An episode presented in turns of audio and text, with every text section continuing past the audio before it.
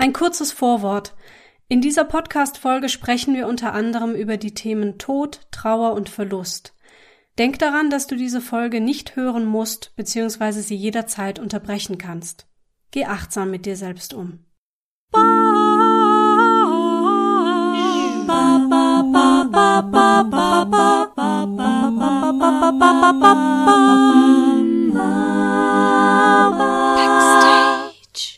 Herzlich willkommen zu Backstage. Mein Name ist Leni Bormann und am Telefon habe ich Gloria Blau aus Berlin. Gloria ist Nachwuchsmusikerin. Sie schreibt ihre Songs selbst, singt und spielt Saxophon und Klavier. Mit ihren neuesten Veröffentlichungen verarbeitet Gloria den Verlust ihres großen Bruders, der 2018 an Krebs gestorben ist. Sie möchte gegen die Tabuisierung von Tod und psychischer Gesundheit vorgehen und zeigen, dass Trauer nicht immer nur schwer, sondern vielseitig ist. Schließ die Augen und du merkst, ich bin immer noch da. Mach die schönsten Lieder an und tanz um meinen Sarg. Schmeiß die Party des Jahrhunderts, weil es mich gab. Und dann pflanz Lavendel auf mein Grab. Hallo Gloria.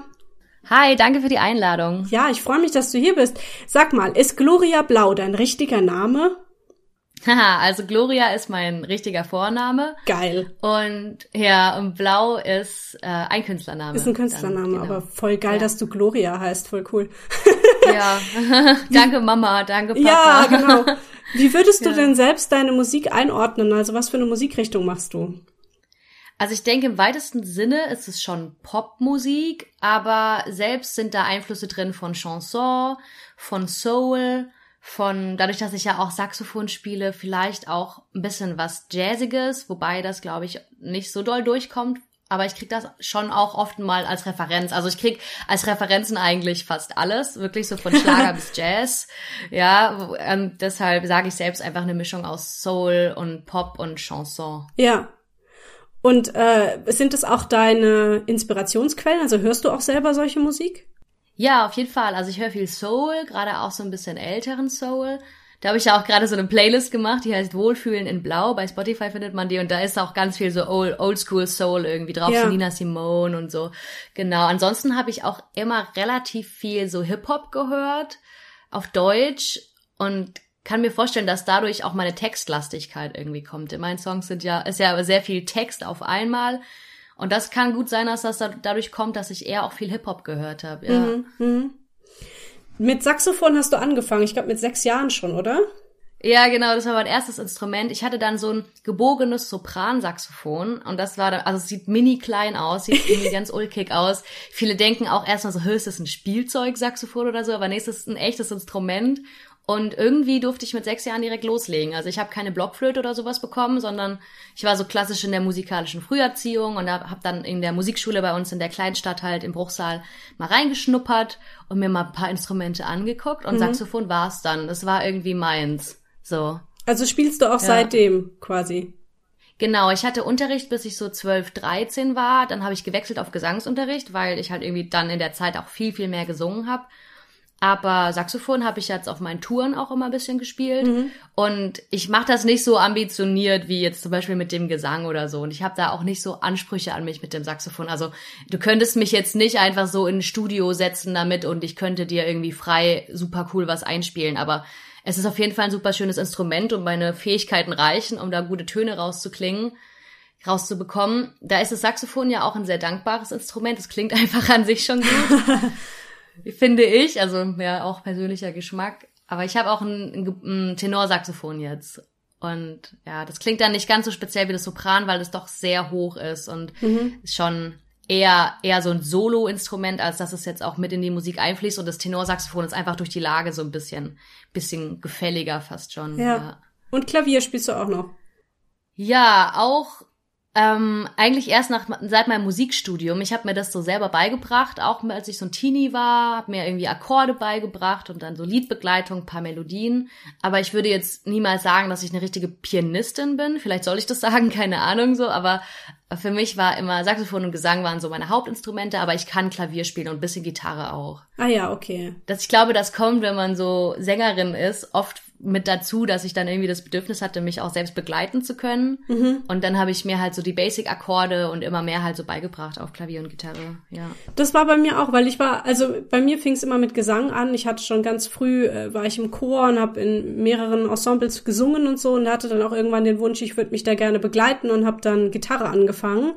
Aber das hat bei mir irgendwann wieder aufgehört, weil ich habe irgendwie sehr kleine Hände und diese Bar so. Barré-Griffe, wo man dann so über die ganzen Seiten drüber greifen muss, die kann ich gar nicht. Oder es war zumindest unheimlich schwer für mich, die zu lernen und dann ist mir die Lust etwas vergangen. Oh nein, ja, das ist, das ist schade, das kann ich nicht einschätzen. Aber weil beim Klavier sagt man ja auch, egal wie klein die Hände sind, es geht immer. Aber weißt du, was ich habe? Ich habe so eine kleine Gitarlele. Das ist ein bisschen Aha. größer als eine Ukulele, hat aber sechs Seiten und die gibt's auch echt schon in ganz guter Qualität und die sind halt dadurch viel, viel kleiner. Ja. Also die passt auch in den groß, größten Koffer, den ich habe, passt die auch einmal quer rein. Das heißt, ich könnte die zur Not auch mit in Urlaub nehmen. Oder haben wir auch schon gemacht. Aha. Und vielleicht wäre das ja nochmal eine Möglichkeit. Ja. Weil dann hat man trotzdem den Gitarrenklang so, sechs Seiten, aber ist halt viel kleiner. Das hm. stimmt. Ja, da, da schon mal gucken, genau. Ja. Klavier hatte ich aber ein ähnliches Problem. Also ich kann halt auch nur mit rechts einigermaßen eine Oktave greifen, mit links tatsächlich gar nicht. Und meine Klavierlehrerin hatte dann schon gemeint, das ist jetzt nicht gerade ein Vorteil. Also bei manchen Stücken musste ich halt dann so springen mit den Händen. Naja. Oh Mann, das ja. Ja, es leid. ist ja. tragisch. ja. Naja. Äh, du hast gerade von einem Musikstudium gesprochen. Was hast denn du studiert?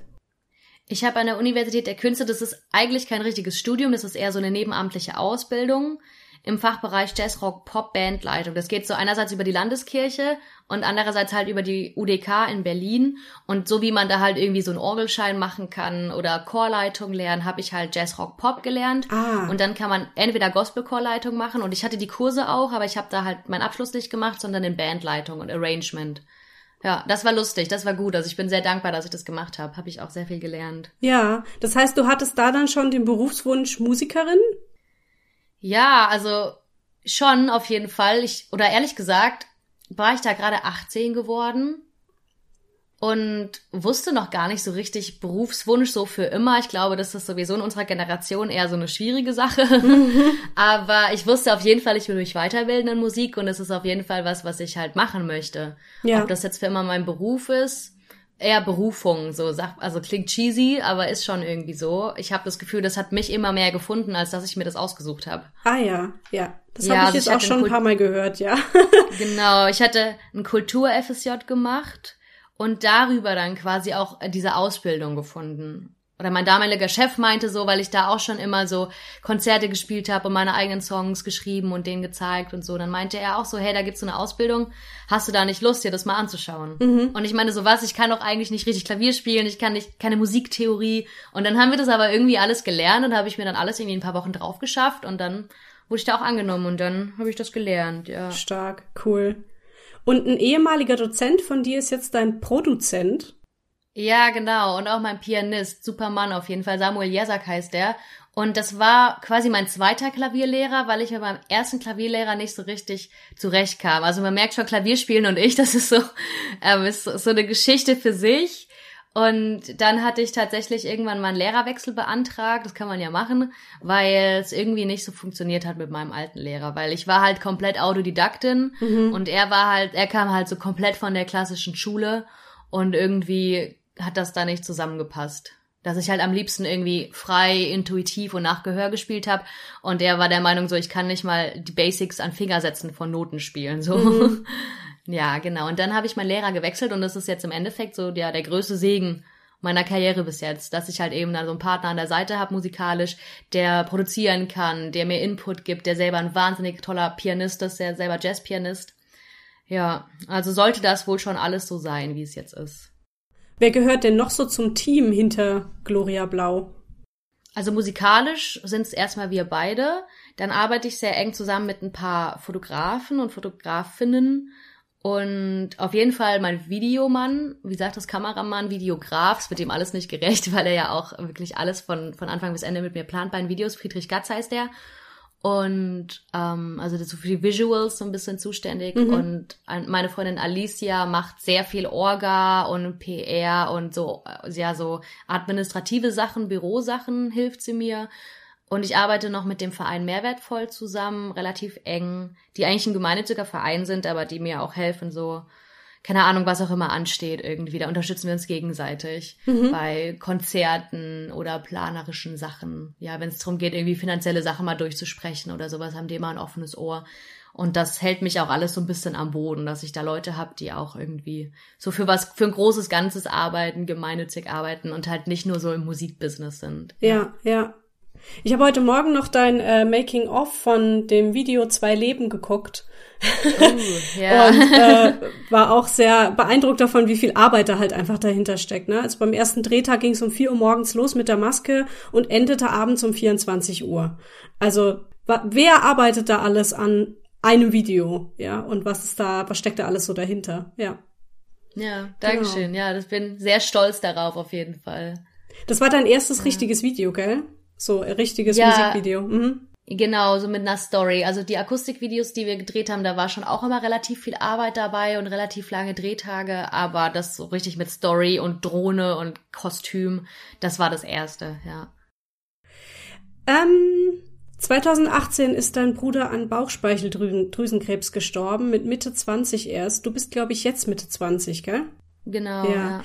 Du gehst äh, nicht nur ganz offen damit um, sondern es ist dir auch ein Anliegen, davon zu erzählen und sich da mit anderen auszutauschen, die vielleicht in ähnlichen Situationen sind. Deswegen würde ich dich hier einfach bitten, erzähl doch mal von deinem Bruder und dir. Ja, mein Bruder ist der älteste quasi von zwei großen Brüdern, die ich habe. Und ja, dadurch, dass wir es familiär nicht immer ganz einfach hatten, haben wir als Geschwister, glaube ich, immer eine sehr enge Bindung zueinander gehabt. Und dann sind wir aber so erwachsen geworden und jeder ist irgendwie in seine eigene Stadt gezogen, hat sein Ding gemacht und dann wurde mein Bruder halt vor jetzt vor fünf Jahren diagnostiziert. So aus dem Nichts kam das. Wow. Für uns alle ein sehr großer Schock auf jeden Fall ja. und auch schon mit der Diagnose, dass er das halt nicht überleben wird.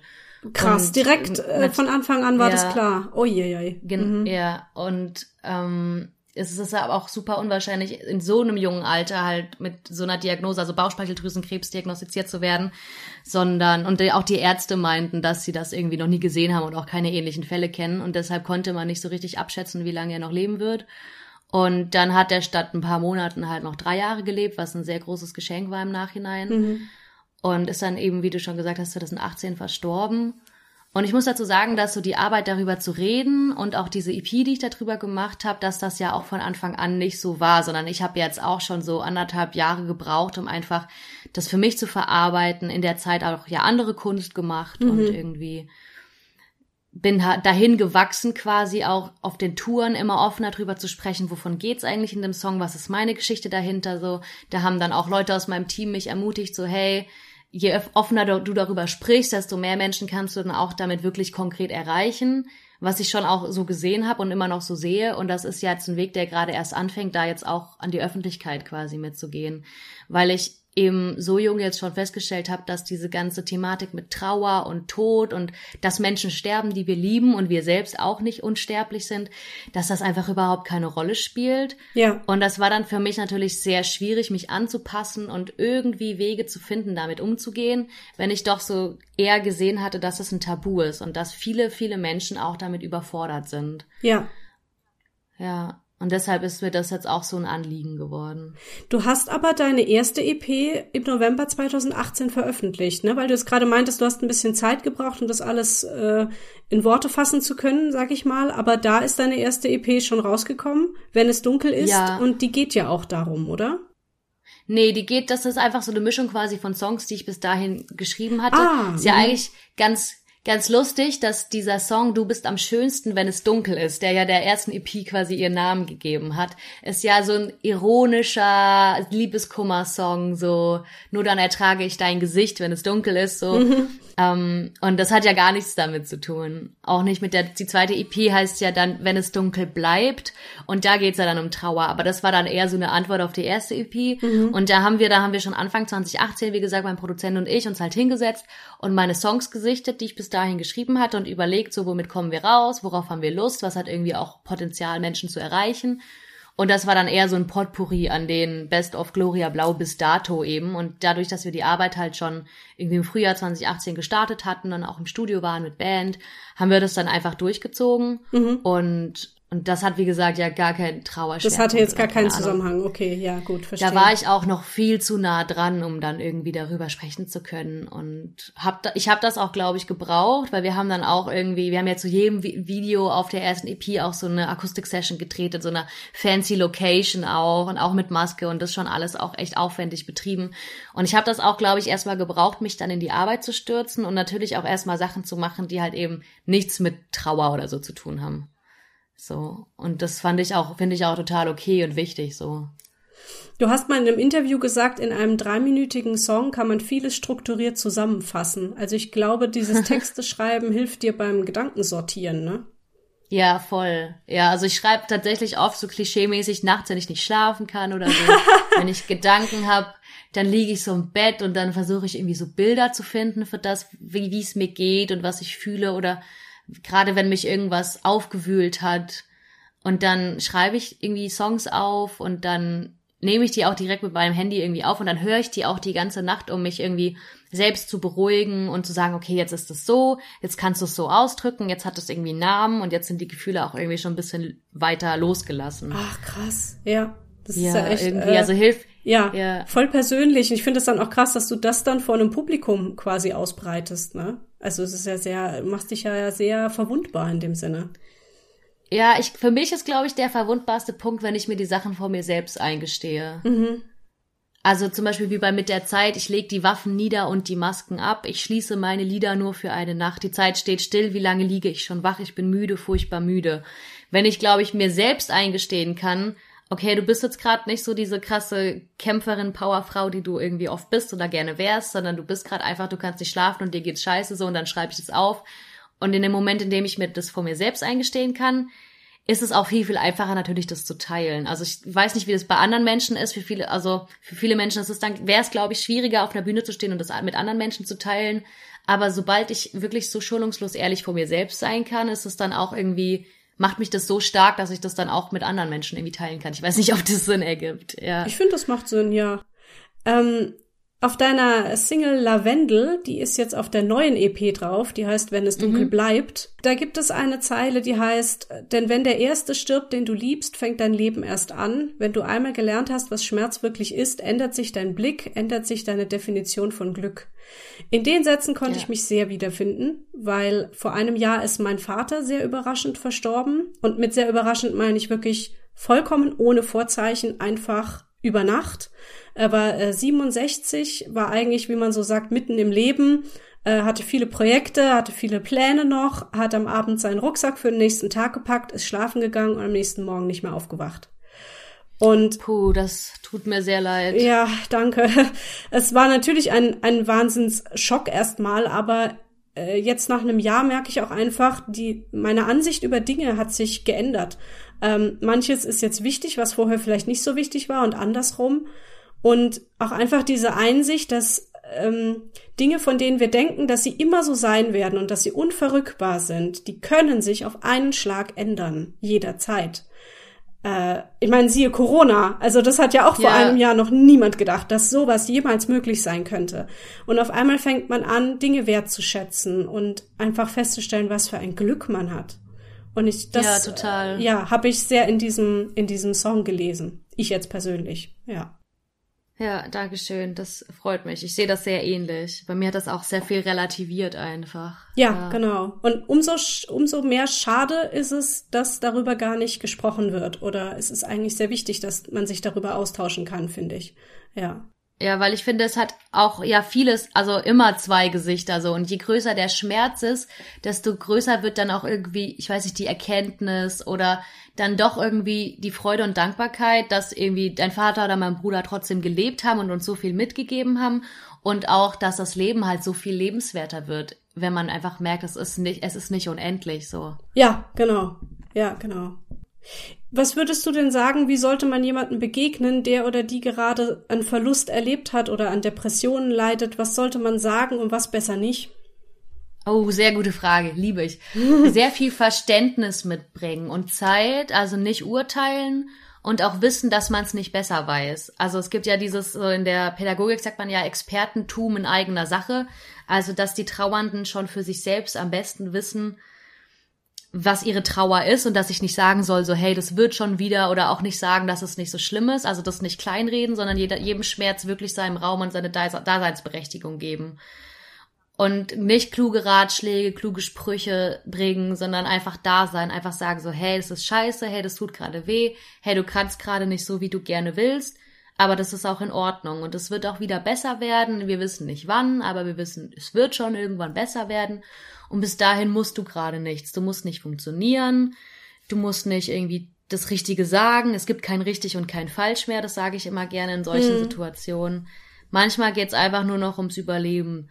Und was man auch einfach gut machen kann, ist da zu sein in so ganz alltäglichen Sachen. Also sei es Essen vorbeibringen, sei es sich um Ablenkung zu kümmern, so, hey, hast du Lust, einen Ausflug zu machen an den See oder so, weil Leute in Trauer, die wollen ja nicht den ganzen Tag im Dunkeln liegen und heulen und darüber reden, wie schlecht die Welt ist, sondern die wollen ja einfach gerne irgendwie trotzdem gesehen werden und trotzdem verstanden werden und vielleicht trotzdem auch mal ein Eis essen gehen ja. und trotzdem vielleicht mal irgendwie über die Berge gucken oder sowas und einfach dann langsam merken, dass das Leben weitergeht. Und das kann ich jetzt auch nur so pauschal sagen. Es braucht halt jeder, jede Person braucht das ja anders wieder.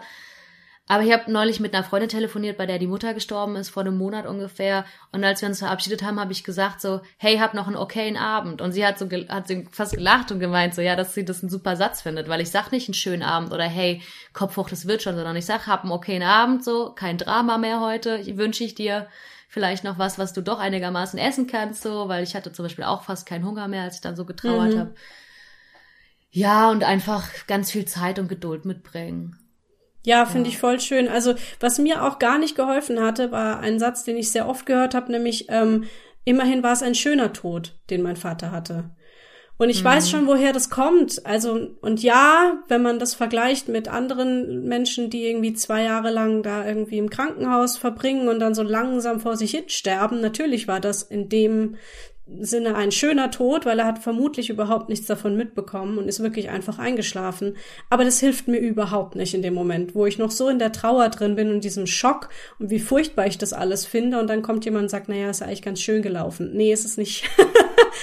ja. Also, Voll. Wie gesagt, ich bin da niemandem ja. böse, weil ich finde es auch schwierig, mit jemandem über sowas zu sprechen. Ja, ich weiß auch nie, was ich sagen soll, deswegen bin ich da niemandem böse, aber das zum Beispiel hat mir gar nicht geholfen. Ja.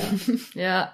Ja, was, was irgendwie mein anderer Bruder und ich immer so ein bisschen, bisschen belächelt haben, und jetzt auch meine Freundin, bei der die Mutter gestorben ist, ist dieses viel Kraft so ah, was auch in den hm. Kondolenzkarten steht und so. Und das sagen wir uns jetzt immer schon aus, aus Spaß irgendwie, wenn wir irgendwie so ein bisschen was Schwierigeres vorhaben.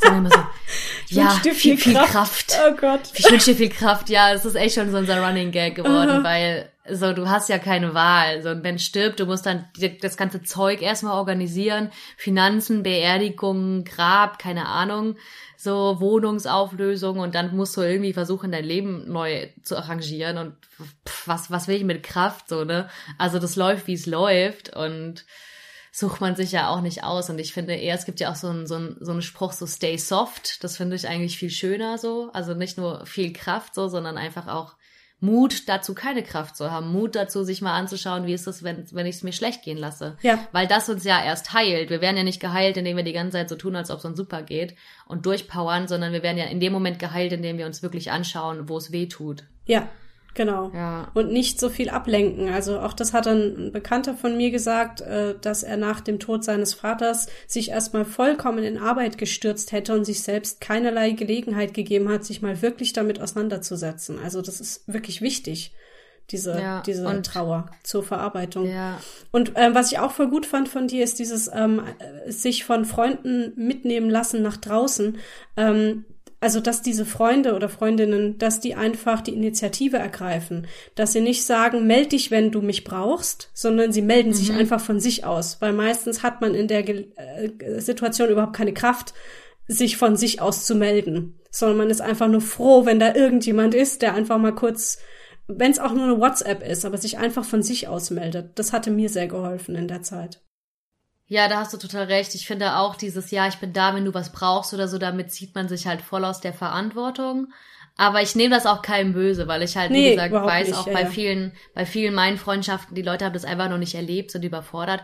Aber halt auch einfach die Größe haben zu können, zu sagen, hey, ich bin überfordert, aber ich gebe mein Bestes. Ja. Und bitte sei ganz offen zu mir und ganz direkt, wenn ich irgendwie, wenn ich irgendwas anders machen soll. Ja. Ja. Vielleicht werfe ich mal kurz an dieser Stelle noch rein, dass falls ihr, liebe ZuhörerInnen, mit eurer Trauer oder euren Gefühlen nicht alleine bleiben möchtet oder könnt, dann werft mal einen Blick in die Show Notes. Ich stelle da die Kontaktmöglichkeiten der deutschen Telefonseelsorge rein. Die ist kostenlos, rund um die Uhr erreichbar, nicht nur per Telefon, sondern auch per Mail und Chat. Ihr müsst damit also nicht alleine bleiben. Sehr schön. Danke. Ähm, deine neue EP, Wenn es dunkel bleibt, ist Anfang des Jahres äh, veröffentlicht worden, gerade so kurz vor Corona, oder? ja, wir, ja, wir waren auch noch auf Tour kurz vor Corona. Also wir haben zwei Konzerte auf Kosten von Corona dann absagen müssen, aber mhm. ja. Und die ist in nur einem Take im Studio aufgenommen worden. Erzähl mal davon. Ja, also die Songs in einem Take. So, wir haben jetzt nicht äh, auf, auf Play, auf, auf Record gedrückt und dann eine Stunde durchlaufen lassen, sondern wir haben halt Song für Song aufgenommen, aber die Songs immer in einem Take. Wir waren auch im selben Raum weil Samuel auch meinte, er möchte gerne dieses Upright in diesem Studio spielen. Und dann habe ich gesagt, so kriegst du, alles gut. Und dann waren wir im selben Raum, hatten halt im Raum ein paar Mikros, am Piano ein Mikro, ich hatte ein Gesangsmikro, aber es war ja dann alles auf allen Mikrofonen drauf. Das heißt, man konnte auch nicht so richtig nachbearbeiten. Und wenn man, also gerade den Gesang irgendwie bisschen anpassen oder in der Popmusik wird ja auch oft, da werden die Sachen dann oft so auf den Beat geschnitten oder geschoben. Das konnten wir halt alles nicht machen, sondern ich wollte schon mit Absicht halt einfach eine Aufnahme haben, die atmet, die echt ist, die nah ist, nahbar ist und wo halt jetzt nicht vielleicht unbedingt jeder Ton auf der perfekten Höhe ist irgendwie, sondern einfach ehrlich gemeint. Und wir, es war ein Experiment auf jeden Fall auch. Mhm. Aber ich bin echt ganz zufrieden damit. Also wir haben alles mögliche Feedback bekommen, auch dass es ein bisschen zu ehrlich und zu nackt ist und so, oder zu nah einfach. Aber das, ja, kommt auch immer drauf an, in welchem Kontext man die Sachen, glaube ich, hört. Also ist mir schon klar, dass das jetzt nichts für die nächste Party ist, aber ja, es hat auf jeden Fall viel Spaß gemacht, das so aufzunehmen.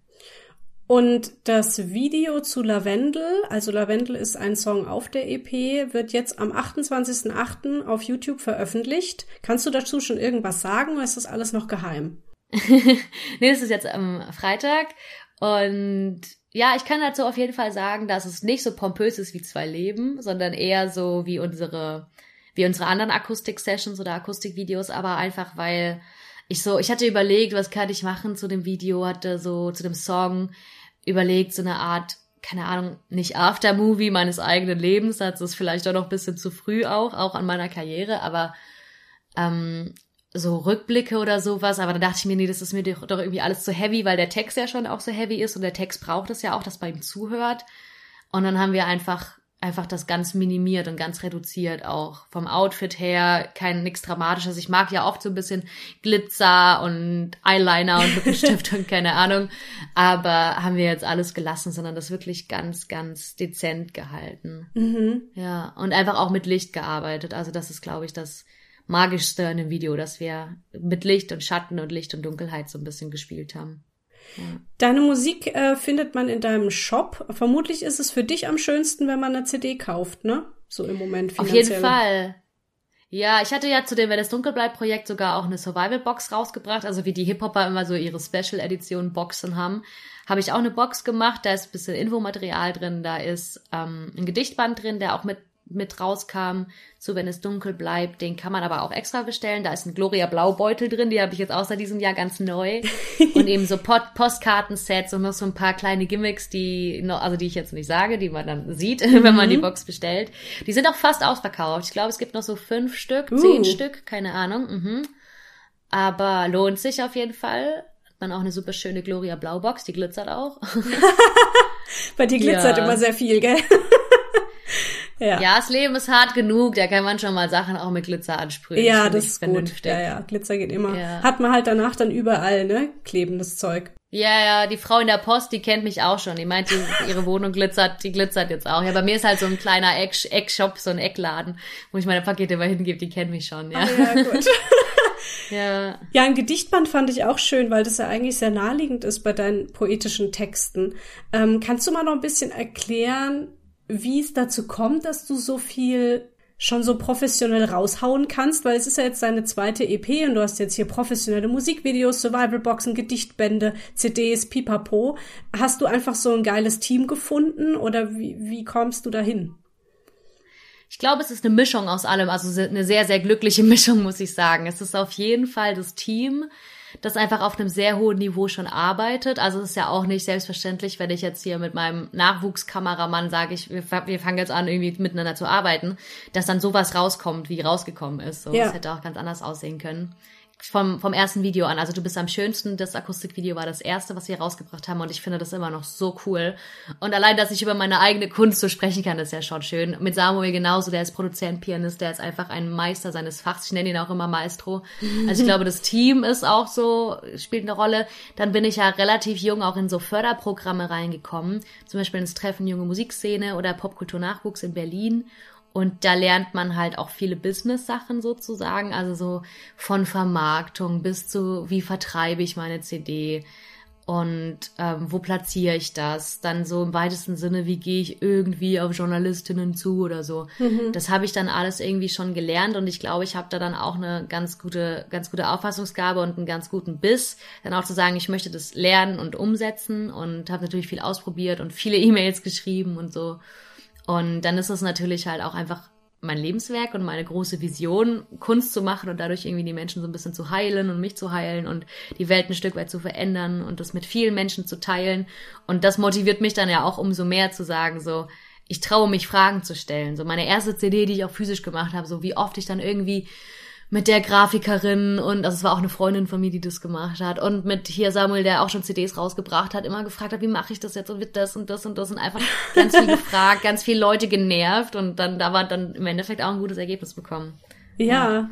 Das habe ich tatsächlich auch bei manchen Dingen so gemacht. Also, dass ich dann einfach angefangen habe, äh, Kolleginnen und Kollegen zu fragen, sag mal, wie hast du das und das gemacht, ja? Und dann habe ich es versucht, auf meine Weise hinzukriegen. Ja, das hilft manchmal. Ja. Und ich glaube, so als Privatperson könnte ich das gar nicht so. Aber dann spalte ich das so ein bisschen von mir ab. Und weiß halt, dass es, dass es mich auch weiterbringt, wenn ich jetzt immer über meinen eigenen Schatten springe und Leute halt irgendwie um Rat frage und um Hilfe bitte. Ja. Ja. Hast du manchmal die Sorge, dass du, weil das eben jetzt so ein großes Thema ist und wir haben jetzt auch sehr viel drüber gesprochen, dass du nur so auf die trauernde Schwester reduziert wirst, weil du bist ja eigentlich eine sehr ehrgeizige Musikerin. Ja, habe ich ehrlich gesagt schon. Uh, vor allem, weil ich ja gerade erst auch damit so richtig anfange. Also dieses Interview, was du auch vorhin zitiert hast, das war ja im Januar diesen Jahres, also alles dieses Jahr. Dann war die CD dieses Jahr. Jetzt das Lavendel-Video. Zu dem Lavendel-Video haben wir jetzt halt auch das erste Mal irgendwie so ein bisschen größer PR-Arbeit gemacht. Und ja, wir sind ja über Backstage, da kann man ja auch über so, so Business-Sachen reden. Ja, natürlich. Und ähm, also das kommt ja jetzt gerade erst, dass so viel Berichterstattung darüber passiert, weil ich halt ehrlich gesagt, als die EP im März rauskam, auch noch in so Vertragsverhandlungen waren, die dann im Endeffekt nicht geklappt haben und dann ah. die Tour gespielt haben. Dann kam Corona, dann mhm. ist es mhm. natürlich an sich nochmal emotional einfach ein mega Step, diese Songs zu veröffentlichen. Und da hatte ich einfach nicht die emotionale Energie, mich noch drum zu kümmern, dass es dann auch wirklich Berichterstattung gibt und PR und sowas. Und von daher fängt das jetzt gerade irgendwie erst ein bisschen an. Und ich finde es auch nicht schlimm. Ich finde immer, alles hat seine Zeit und alles kommt auch zu seiner Zeit und alles passiert schon so, wie es passieren soll. Aber ich denke jetzt schon so, hm, vielleicht ist das schon mein Stempel, aber andererseits öffnet mir das ja auch Türen. Also ja. bin irgendwie mit dem Mental Health and Music Verband, den es jetzt neu gibt, in Kontakt und habe darüber trotzdem auch wieder, also über, über meine Geschichte eben Leute kennengelernt und mit Menschen irgendwie gearbeitet und Kontakte hergestellt, die ich sonst halt nicht hätte. Also wer weiß, wo ich was was passiert wäre, hätte ich halt einfach quasi so ein bisschen normaleren Lebenslauf als Künstlerin und eben nicht so einen Schicksalsschlag noch parallel verarbeiten müssen. Ja, natürlich, weil also das macht ja auch, in, es klingt jetzt ganz mies, aber es macht ja auch neugierig. Also als ich davon gelesen habe, fand ich das auch erstmal ansprechend und interessant, ja, weil ich halt dachte, oh, die hat halt auch wirklich was zu erzählen, ja. Ich würde gerne mal wissen, wie wie macht sie das, das zu verarbeiten in ihren Songs? Wie klingt sowas? Ähm, mhm. Anstatt einfach nur, ja, ich mache hier halt Musik okay, ja, das machen viele. Ähm, ja. Also ich glaube auch, man könnte das als Chance sehen, solange ähm, du halt wirklich nicht nur darauf reduziert wirst. Ja, und ich denke, ich kann das ja sowieso nicht kontrollieren. Also selbst wenn es jetzt Leute im Business gibt, die dann irgendwie denken so, äh, das ist doch die mit dem toten Bruder, so nee, das ist alles nichts für mich, dann sind das halt eh nicht die Leute, mit denen ich ja, arbeiten würde. So ja, dann haben, sind stimmt. die mir eh nicht, dann sind die eh irgendwie auf einer anderen Welle, nicht tief, sind nicht genug oder einfach haben andere Prioritäten und das ist ja auch okay, aber das ist dann einfach nicht für mich. Ja. Und von daher, also das ist ja, geht wieder ein bisschen zurück zu, der, zu dem Thema vorhin. Ich habe einfach gemerkt, wie wenig ich kontrollieren kann. Und ich, wir sagen immer, wenn wir so im Studio sitzen oder wenn irgendwas schief geht, weißt du, wenn man so DIY ist und das alles selber macht, dann geht ja immer irgendwas schief so. Und dann sitzen wir einfach immer da und sagen so, jo, wir arbeiten mit dem, was da ist. Und das finde ich auch so einen guten Satz, den wir uns irgendwie so zu, zu eigen gemacht haben. Und jetzt ist halt diese Geschichte da, jetzt waren diese Songs da. Ich meine, ich habe natürlich, als mein Bruder gestorben ist, hätte ich nie drüber nachgedacht, so ich mache jetzt eine EP darüber. Ja, Aber klar. ich habe halt so viel ja. darüber, ich habe so viel darüber geschrieben und so viele Songs darüber gehabt, die auch das mit dem zwei Leben zum Beispiel, das geht ja nicht nur um Trauer, sondern es, das kann ja Leute ansprechen, die alle möglichen Schicksalsschläge hatten. So, und dann einfach zu sagen, ich lebe irgendwie zwei Leben so, in dem einen ist alles cool und will ich auch stark sein, aber in dem anderen geht es nicht so. Und dann haben wir einfach beschlossen, so wir müssen das jetzt rausbringen, auch irgendwie für, für die anderen Menschen. Ja. Und von daher hat sich das dann so einfach ergeben, ja. Ja, und man merkt ja aber auch, dass es ankommt. Also wenn man, äh, was weiß ich, bei YouTube sich die Kommentare unter deinen Videos durchliest, dann merkt man ja, das, das macht was mit den Leuten. Und nicht nur, oh, das ist alles so traurig und schwer, sondern da, da wird irgendwas berührt, ne? Und man spricht dann drüber. Das ist doch schön. Ja. Äh, wie sieht's denn aktuell mit Live-Auftritten bei dir aus? Gibt's welche? Mm, wir gehen nächstes Jahr wieder auf Wenn es dunkel bleibt Tour tatsächlich. Im März, weil einerseits ja in diesem Jahr ein paar Sachen ausfallen mussten, aber andererseits hatten wir halt auch noch so ein paar Anfragen oder so ein paar Locations offen, die das sehr gerne gemacht hätten. Gerade auch mit dem Thema jetzt in Richtung Hospize oder Richtung Kirchen auch. Mhm. Und da sind einfach ein paar Sachen nicht zustande gekommen, die wir dann auf 2021 gelegt haben. Und dann haben wir gesagt, gut, in der Passionszeit im März passt es ganz gut.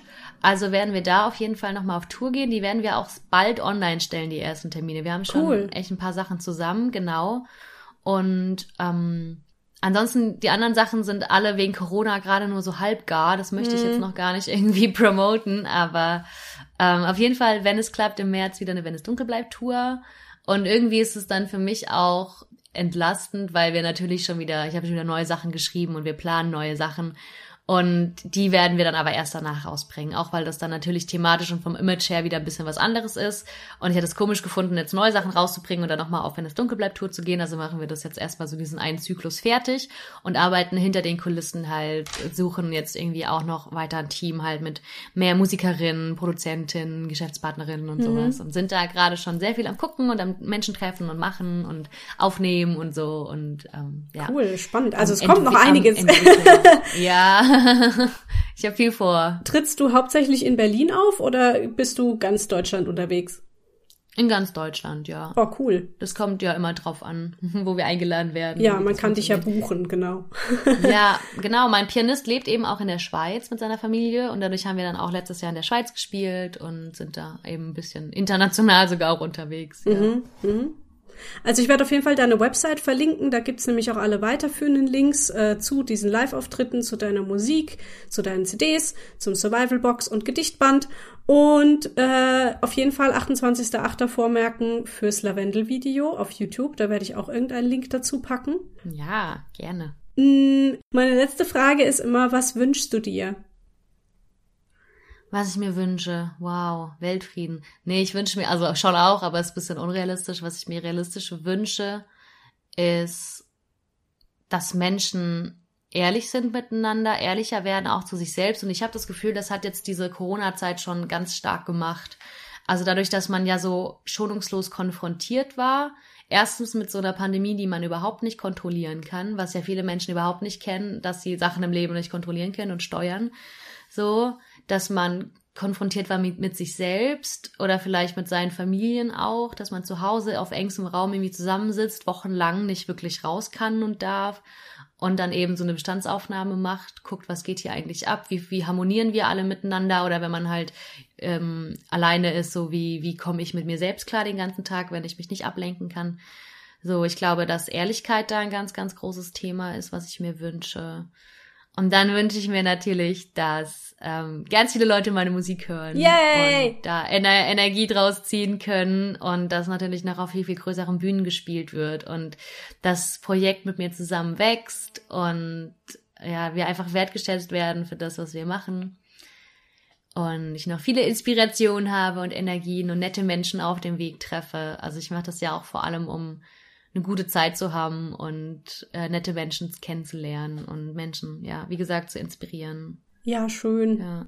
Also vielen, vielen Dank, Gloria, fürs Gespräch. Äh, ich fand es sehr, sehr schön und ich wünsche dir all das, was du dir gerade gewünscht hast. Dankeschön. Vielen Dank euch fürs Zuhören. Wenn euch dieser Podcast gefällt, dann empfehlt ihn gerne weiter, hinterlasst Sternchen, Daumen, Kommentare.